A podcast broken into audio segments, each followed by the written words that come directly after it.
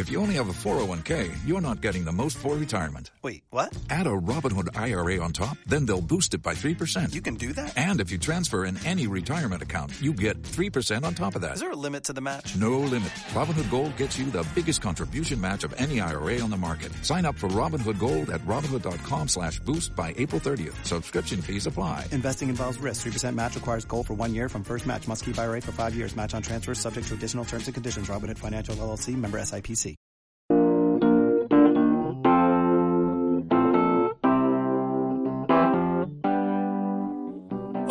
Te doy la bienvenida al último episodio de la segunda temporada de Sherlando. Mi nombre es Elías Pérez y en este capítulo voy a hacerte un balance del año audiovisual. ¿Cómo le ha ido a la industria en este complicado ciclo? Y también te voy a hablar de las que para mí han sido las mejores series españolas del año 2020. Así que sin más, comenzamos.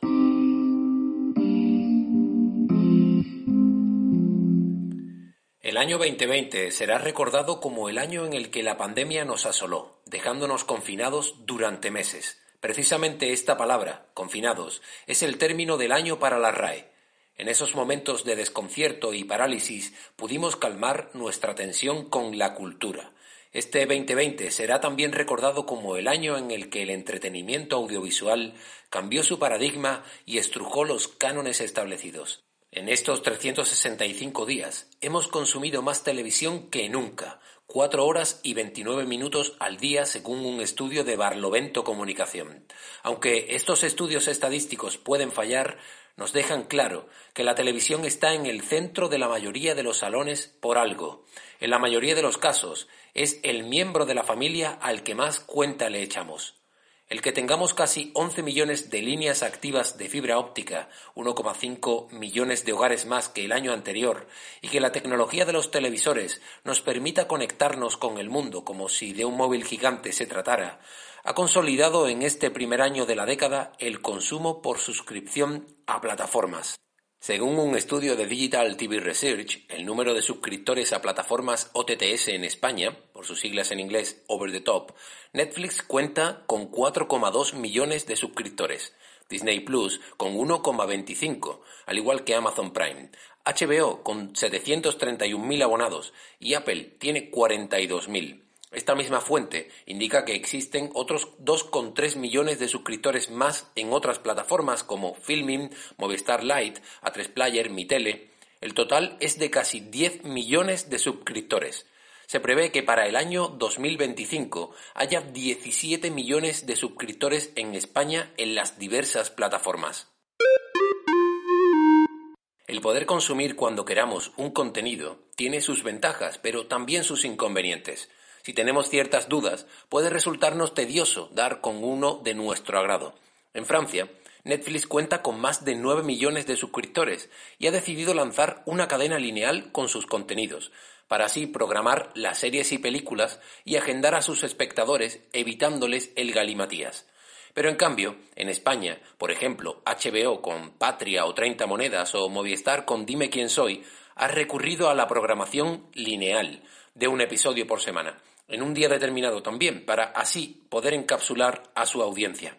Estamos en un momento de exploración, de mezclas y estrategias que pretenden hacerse con la fidelidad del espectador.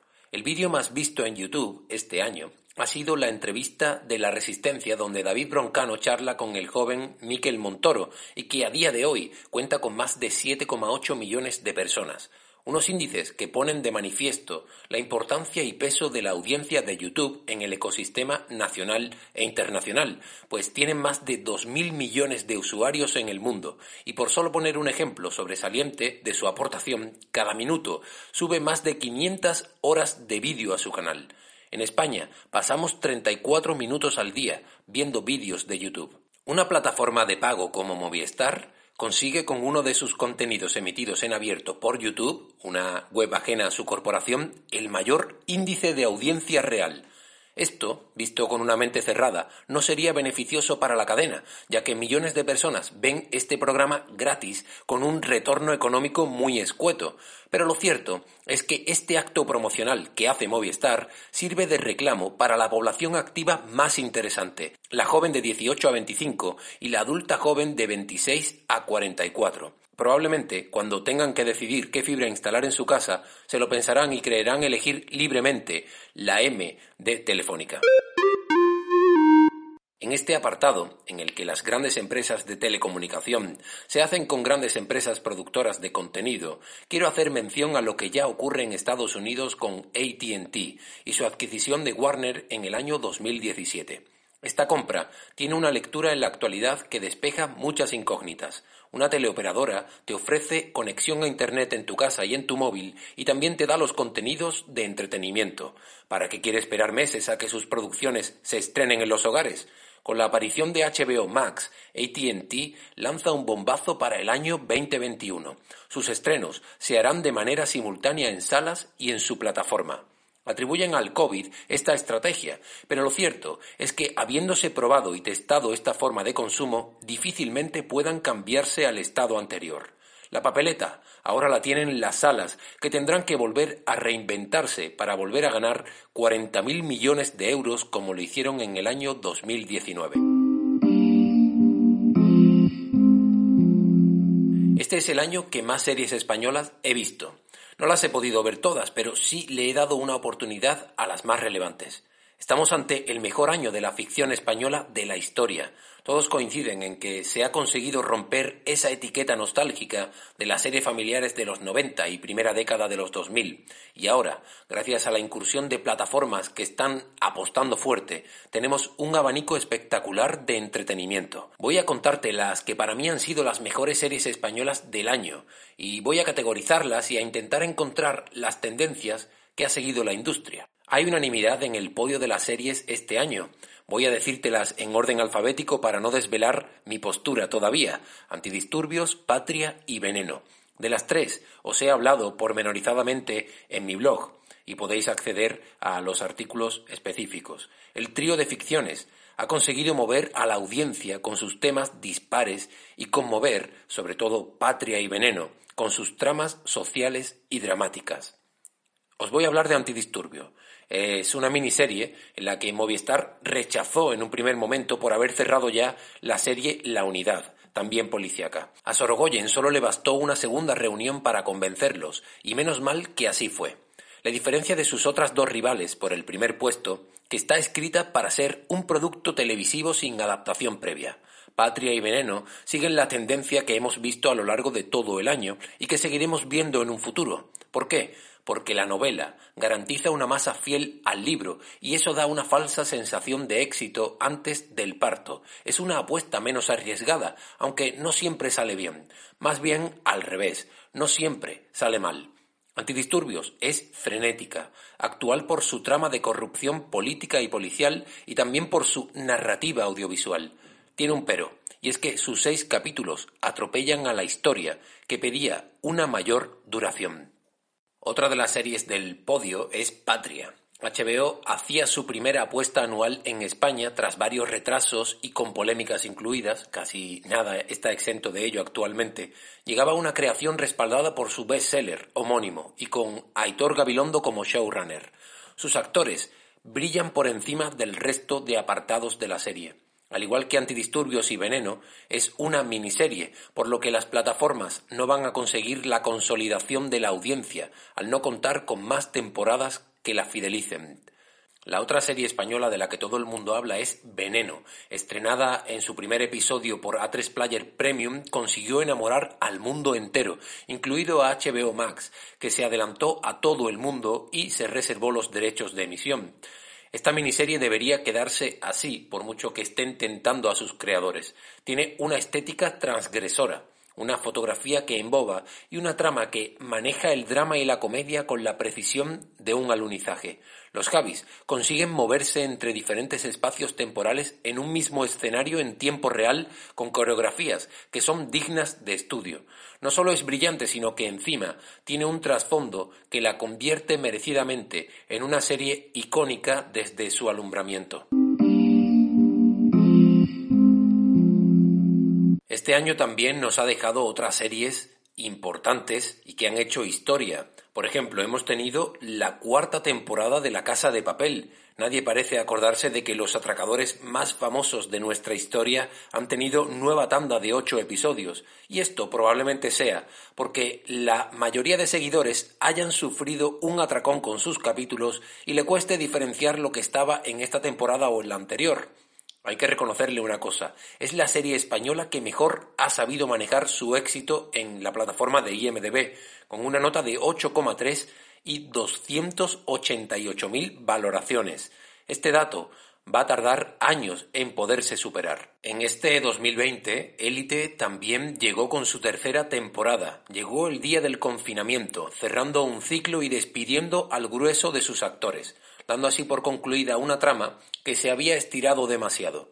Es la única ficción de Netflix creada al 100% que se puede considerar un rotundo éxito mundial. Netflix no solo ha actualizado sus series de mayor éxito, sino que también ha estrenado otras, y son miniseries las que más me han llamado la atención, como Los favoritos de Midas. Ver a Luis Tosar y a Willy Toledo en pantalla y haciéndolo también hace que merezca la pena ver esta serie de Mateo Gil. Está producida magistralmente por Nostromo Picture y se queda un tanto descafeinada en sus capítulos centrales, pero merece la pena. Otra nueva serie que nos ha traído Netflix es El desorden que dejas, una miniserie que es la adaptación de la novela homónima de Carlos Montero, que tiene muchísimas peculiaridades porque su mismo escritor también ha sido el encargado de reescribirla para el formato audiovisual y eso le ha dado la posibilidad de explayarse con tramas como la de Viruca, personaje interpretado por Bárbara Leni, que en la novela sale en contadas ocasiones y que aquí adquiere el mismo peso que el de Raquel, personaje interpretado por Inma Cuesta.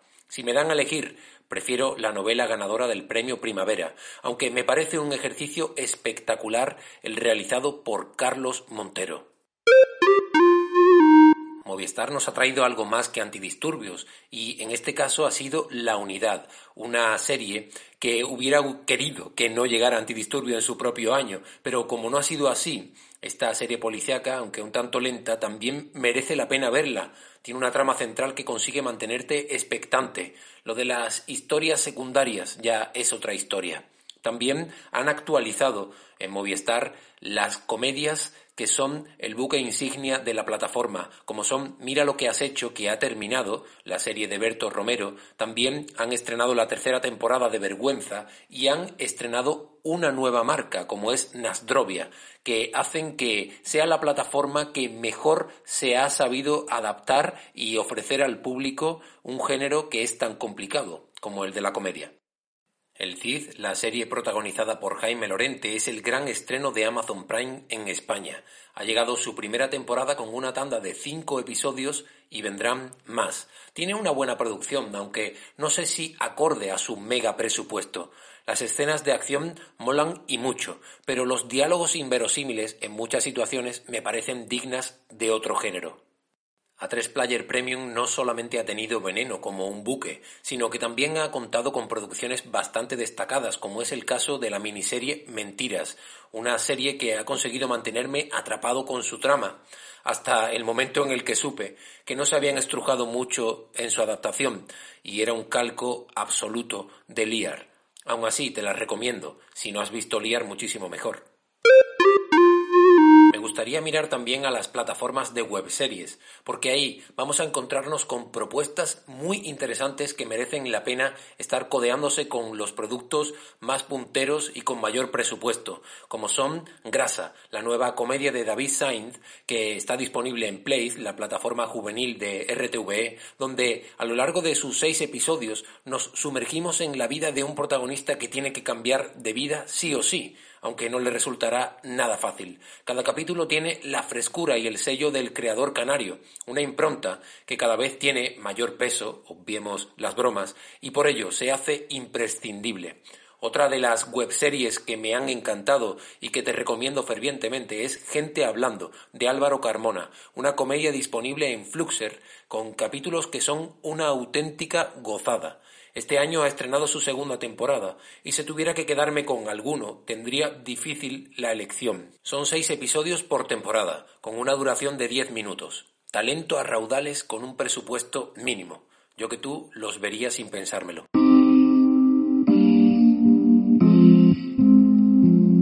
Hemos estado más tiempo que nunca en casa y consumido más televisión también que nunca, pero aún así no he podido ver todas las series que me hubiera gustado. Por ejemplo, la miniserie de Movistar La línea invisible o la nueva apuesta de Alex Pina, White Lines, producida por los productores de The Crown, que aún así no ha conseguido la renovación de una segunda temporada, o de Gead, una superproducción creada por los hermanos Pastor y dirigida por Jorge Dorado para Orange, o El último show de Alex Rodrigo, director de series como Vis a Vis o La Casa de Papel, que retrata la vida de Marianico el Corto. Esta serie tiene una peculiaridad porque se estrenó en Aragón TV y su buena factoría le abrió la puerta de HBO. Se me escapan algunas series queriendo y otras sin querer. Si tengo que proclamar a una serie vencedora, esa es Veneno, aunque haría una mención especial del jurado para Antidisturbios por su originalidad y por su planteamiento.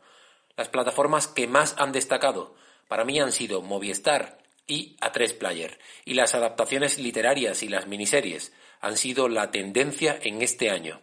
El año 2021 viene cargado de nuevas historias y me da a mí que van a dar mucho que hablar. Y hasta aquí este episodio recopilatorio de un año distinto. Se cierra una temporada en Sherlando atípica, tal vez con demasiado tiempo entre un episodio y otro. Eso espero arreglarlo en la tercera temporada, en la que también me gustaría incluir nuevos cambios, que espero que te gusten.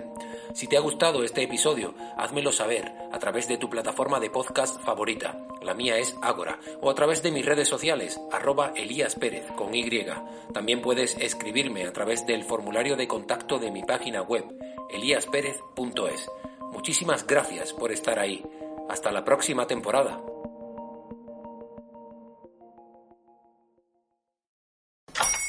Hola, buenos días, mi pana. Buenos días, bienvenido a Sherwin Williams. ¡Ey! ¿Qué onda, compadre? ¿Qué onda? Ya tengo lista la pintura que ordenaste en el ProPlus app. Con más de 6.000 representantes en nuestras tiendas listos para atenderte en tu idioma y beneficios para contratistas que encontrarás en aliadopro.com. En Sherwin Williams somos el aliado del PRO.